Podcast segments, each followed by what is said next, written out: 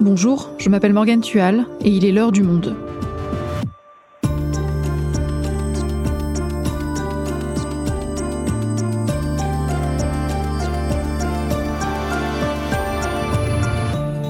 Aujourd'hui, Shanghai, Pékin, Urumqi, Canton, Wuhan. Ces derniers jours, des dizaines de milliers de personnes ont manifesté dans les rues de plusieurs villes de Chine contre la politique zéro Covid. Une mobilisation sans précédent. Après trois ans de restrictions sanitaires drastiques, un événement a suscité l'émoi et la colère des Chinois à travers le pays. Dans la ville d'Urumqi, dix personnes au moins sont mortes dans l'incendie d'un immeuble dont les issues avaient été cadenassées en raison de la politique sanitaire. Frédéric Lemaître est correspondant du Monde à Pékin. Il nous raconte le ras-le-bol qui monte dans la population chinoise. Mais avant ça, on part un instant à Shanghai avec Simon Leplâtre, lui aussi correspondant en Chine. Il a assisté à une manifestation contre la politique zéro Covid samedi 26 novembre. En Chine, une flambée de colère inédite, un épisode d'Adélaïde Tenaglia et de Claire Lays, réalisation Amandine Robillard.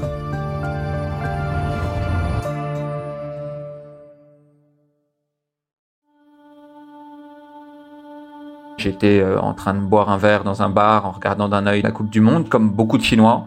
Et on voit ces messages euh, des amis qui disent sur WeChat euh, ah, apparemment il y a un petit rassemblement sur la rue Urumqi qui se trouve être en plein centre de Shanghai, donc très pratique. L'événement, l'incendie, les morts, etc., des morts inutiles, ça a vraiment beaucoup choqué. Et j'y suis arrivé peut-être une heure, une heure et demie plus tard euh, parce qu'au début, voilà, je savais pas si c'était très important, et puis euh, j'ai fini mon verre. Je décris ça parce que je pense que beaucoup de Chinois ont eu la même démarche, c'est-à-dire au départ, c'était quelques dizaines de personnes qui ont mis des bougies au sol, au pied d'un panneau de rue Urumqi, qui ont déposé quelques fleurs, quelques messages aussi, nous n'oublions pas, euh, Guiyang, Urumqi et, quelques autres villes où il y a eu ce genre d'incidents. Et puis, petit à petit, les gens sont arrivés de plus en plus nombreux. Moi, quand je suis arrivé, il y avait une foule très compacte, des centaines de personnes, et il y avait aussi des centaines de policiers avec des gens qui lançaient des slogans.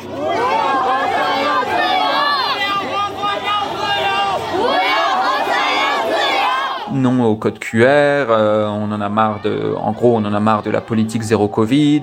Ça commençait comme ça avec des slogans plutôt assez concrets. Et puis petit à petit, on a eu l'impression en fait que les gens devenaient de plus en plus courageux ou excités et qu'ils ont osé lancer des slogans plus politiques. Xi Jinping, Xia donc Xi Jinping démission. En Chine, entendre ça, c'est vraiment beaucoup, c'est du crime de lèse-majesté, c'est... Donc moi j'étais impressionné et en fait les gens eux-mêmes étaient très impressionnés pour moi, il y a un côté briser un tabou, comme on, brise la statue d'un dictateur, quoi. Là, j'ai senti vraiment qu'il se passait quelque chose. Peu après, c'était euh, le Parti communiste d'émission. Bon, ça c'est encore plus tabou à mon avis. Je pense par effet de foule et aussi par bah, des mois de, de frustration accumulée, on s'est retrouvé avec une protestation très très politique contre le zéro Covid et contre le gouvernement chinois.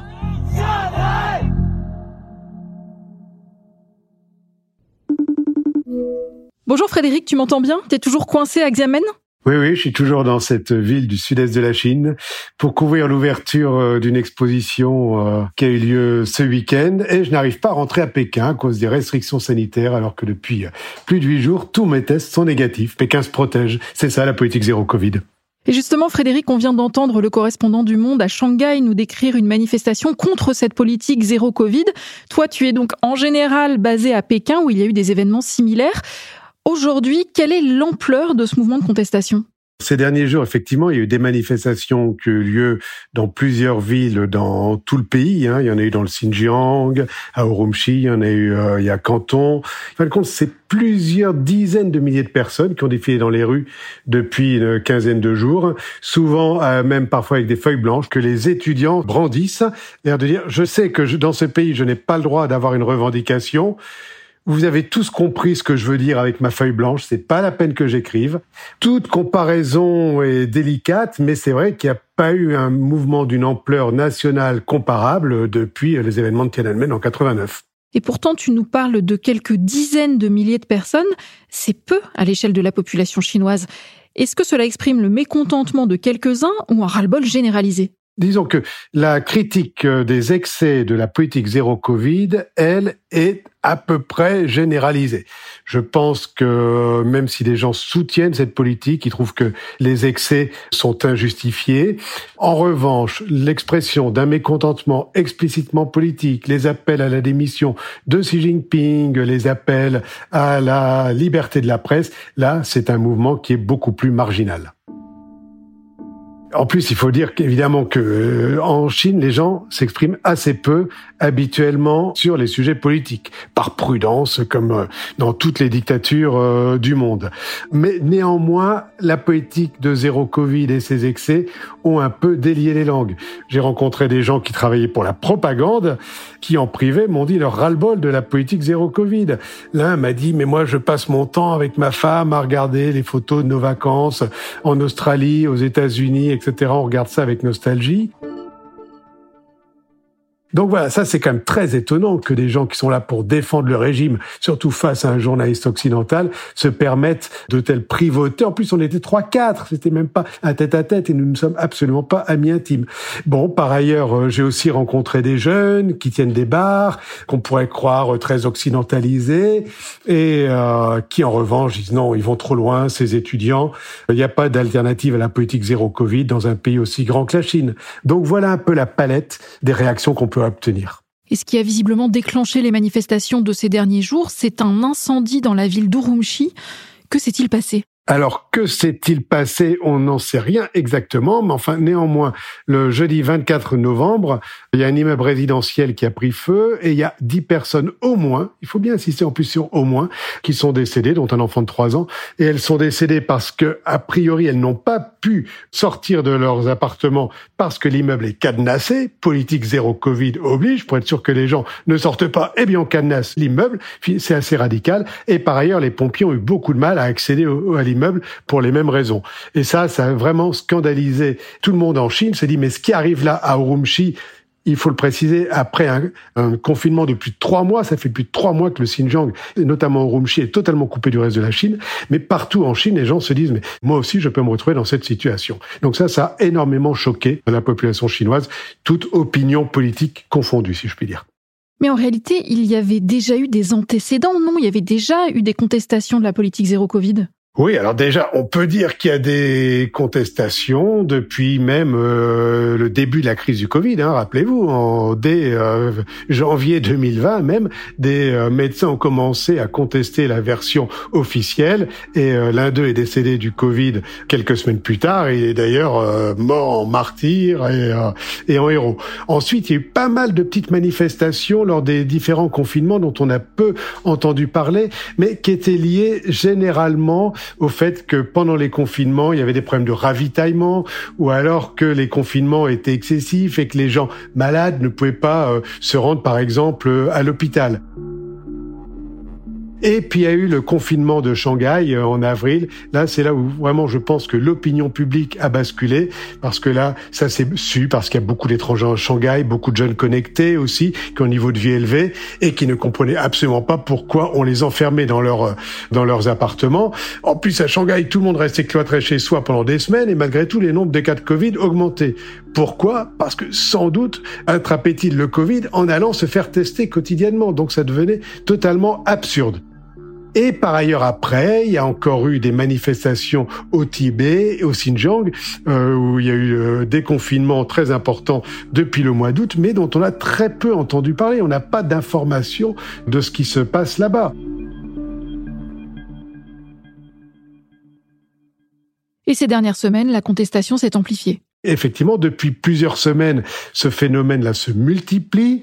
Il y a des actions individuelles. Hein. En, octobre, juste avant le congrès du Parti communiste, il y a un homme qui a affiché une banderole sur un pont à Pékin en disant que tout ça était de la faute de Xi Jinping. Évidemment, il s'est fait arrêter euh, manu militari. Et il y a eu des manifestations d'ampleur qui ont commencé à Canton, où il y avait des ouvriers migrants qui étaient confinés dans des conditions euh, totalement déplorables, voire inhumaines.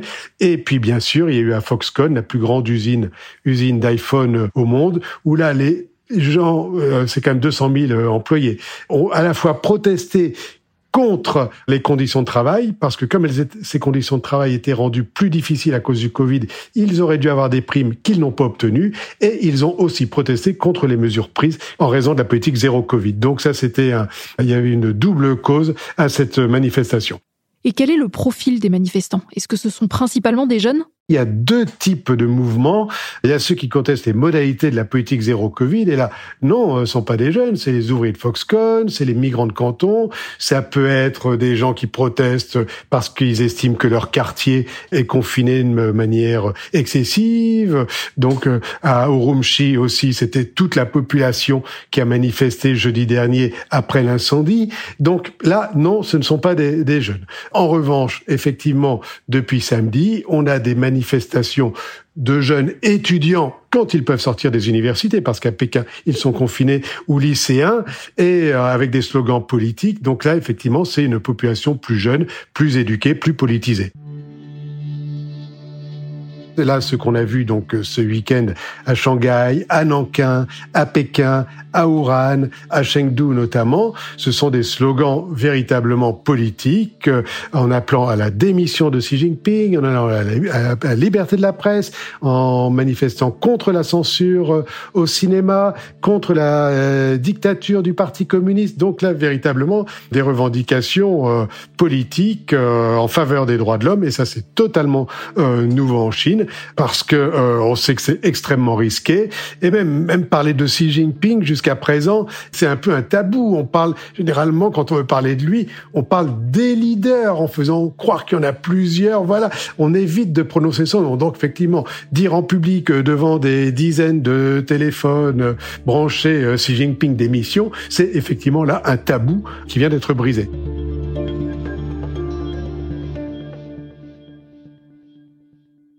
Frédéric, pour bien comprendre la lassitude de la population chinoise, est-ce que tu peux nous rappeler ce qu'elle implique, cette politique du zéro Covid? Disons que cette politique de zéro Covid repose sur trois piliers. Tester la population, tracer le virus et isoler les personnes positives et les cas contacts et les cas contacts des cas contacts. En Chine, les gens sont moins vaccinés et donc pour que le virus ne circule pas, eh bien, il faut que les gens ne circulent pas. C'est aussi bête que ça, ni les gens, ni les marchandises.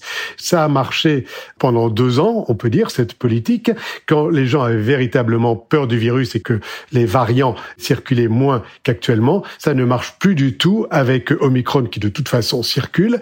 Et par ailleurs, ce qui était supportable un an, le fait de ne plus pouvoir, par exemple, quitter le pays, ne l'est plus pendant trois ans, et ça va même au-delà, puisque si vous êtes fonctionnaire à Pékin, vous n'avez pas le droit de quitter la ville depuis trois ans pour des raisons personnelles. Vous n'avez pas le droit d'aller voir vos familles pendant les vacances. Si vous êtes parent à Pékin, moi, j'ai une assistante chinoise qui est mère de famille. Si elle sort de Pékin, dès qu'elle rentre, son fils n'a pas le droit d'aller à l'école pendant une semaine. Ou alors, elle n'a pas le droit de voir son fils pendant une semaine quand vous voyez que le reste du monde recommence à fonctionner normalement, c'est quelque chose qui devient insupportable et c'est ce qui est en train de se passer en ce moment. Et dans le triptyque testé, tracé, isolé dont tu nous parles, il n'y a pas vacciné. Ça ne fait pas partie de la stratégie zéro Covid? Non, alors vacciné jusqu'à présent ne faisait pas partie de la stratégie euh, zéro Covid, même si depuis 2021, euh, la Chine propose aux gens de se faire vacciner. C'est très intéressant parce que depuis que je suis en Chine, j'ai jamais entendu Xi Jinping proposer quelque chose. Xi Jinping, il impose ou il interdit, il propose pas. Bon, là, on propose la vaccination, mais la vaccination, dès qu'elle est apparue début 2021, elle n'a concerné que les 18-59 ans. Même à 60 ans, on ne pouvait pas se faire vacciner encore maintenant, plus on est âgé, moins on est vacciné. Et d'ailleurs, quand on se fait vacciner, il faut euh, dire qu'on sait qu'on prend un risque et qu'on ne va pas attaquer le médecin. Donc le vaccin est perçu comme un risque, notamment par les personnes âgées. Par ailleurs, comme les vaccins chinois étaient moins efficaces que les ARN messagers et que la Chine n'a pas voulu, pour des raisons nationalistes, importer des vaccins, il y a eu une espèce de consensus pour ne pas vraiment favoriser le vaccin. Surtout que jusqu'à Shanghai, pourquoi se faire vacciner euh, À part à je n'ai jamais entendu parler de gens qui avaient eu le Covid en Chine. Donc c'est Omicron qui change vraiment la donne. La donne change depuis six mois. Donc jusqu'à présent, les gens ne voulaient pas se faire vacciner. C'est en train de changer. Actuellement, même aujourd'hui, une des réponses du gouvernement aux manifestations de ces derniers jours et de ces dernières semaines, c'est d'accélérer, dit-il, la campagne de vaccination, notamment des personnes âgées.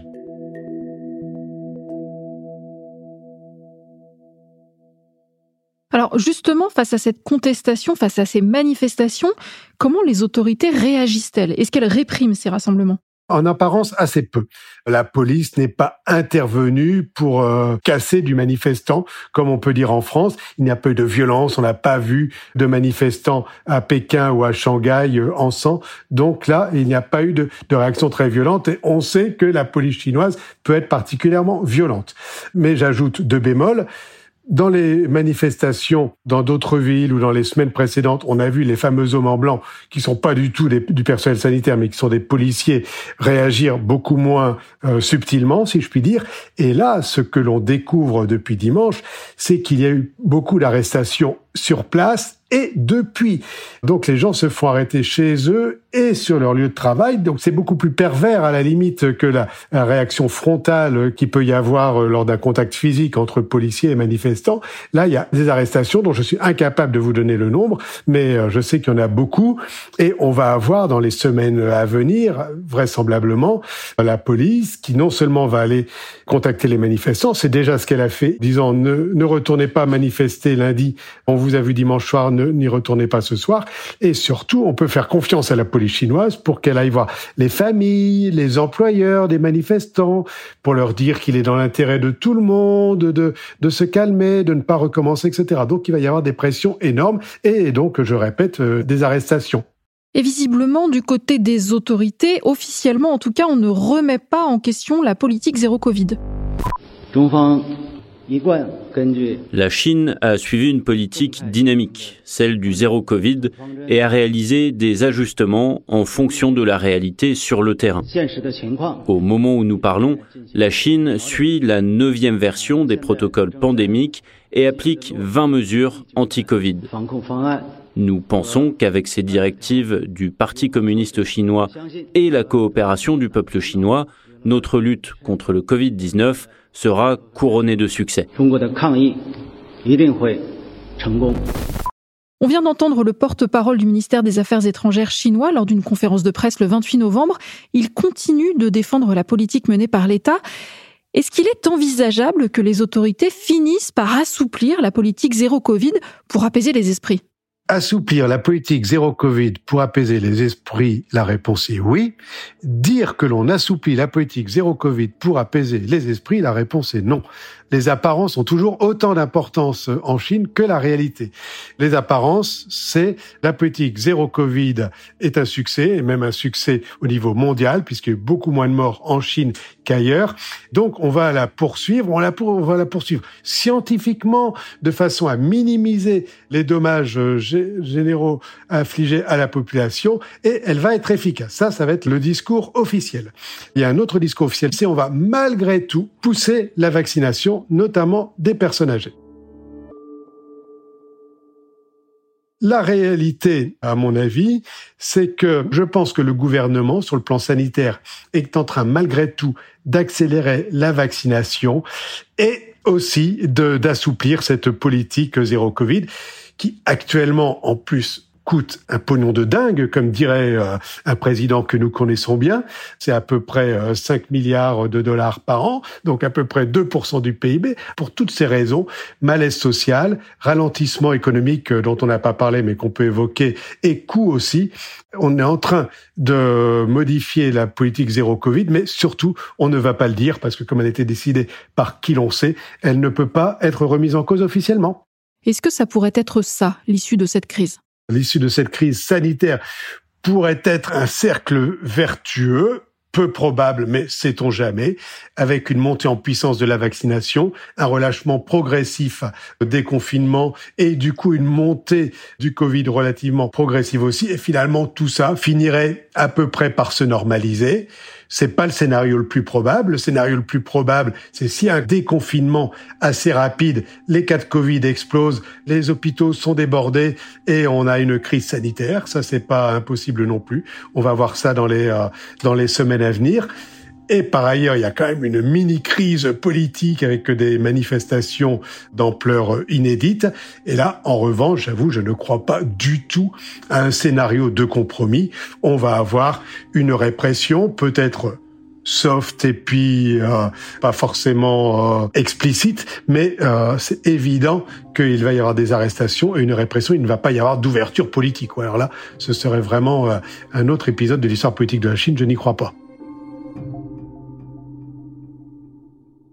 Et cette nouvelle génération qui manifeste, est-ce qu'elle peut faire bouger les choses plus largement? Pour être franc, je n'en sais rien.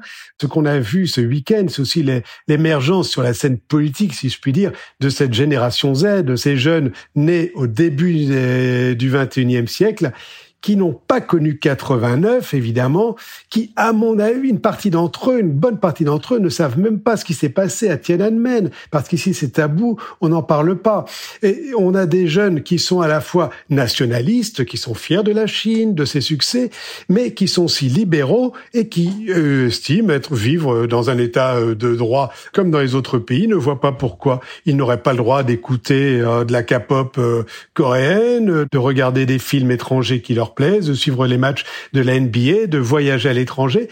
Et donc, on voit aussi parmi cette jeunesse, il y a des jeunes à la fois très politisés, mais il y a aussi des jeunes assez naïfs, à mon avis, et, sincères. Et ça, le, gouvernement n'est pas habitué à gérer cette population. Il y a une nouvelle génération qui arrive, voilà, les, jeunes Chinois qui ont entre 18 et, et 25 ans qui arrivent, qui osent dire non à la présidence à vie, euh, Xi Jinping, ce que aucun de leurs aînés n'aurait osé dire. Il faut être très courageux pour faire ça. Le pouvoir va aussi devoir répondre à l'attente de cette génération même si on peut penser que dans un premier temps, cette réponse va être de la répression, et de la répression auprès des jeunes et une reprise en main si c'est encore possible, encore plus sévère, notamment de tout ce qui est enseignement et euh, réseaux sociaux.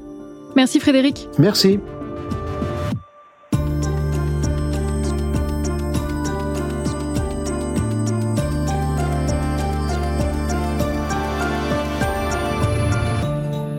Si vous souhaitez en savoir plus sur le sujet, vous pouvez aller lire les articles de nos correspondants en Chine en vous abonnant sur notre site lemonde.fr. C'est la fin de l'heure du monde, le podcast quotidien d'actualité proposé par le journal Le Monde et Spotify. Pour ne rater aucun épisode, vous pouvez vous abonner gratuitement au podcast sur Spotify ou nous retrouver chaque jour sur le site et l'application lemonde.fr. Si vous avez des remarques, des suggestions ou des critiques, n'hésitez pas à nous envoyer un email à l'heure du monde L'heure du monde est publiée tous les matins du lundi au vendredi. On se retrouve donc très vite. À bientôt.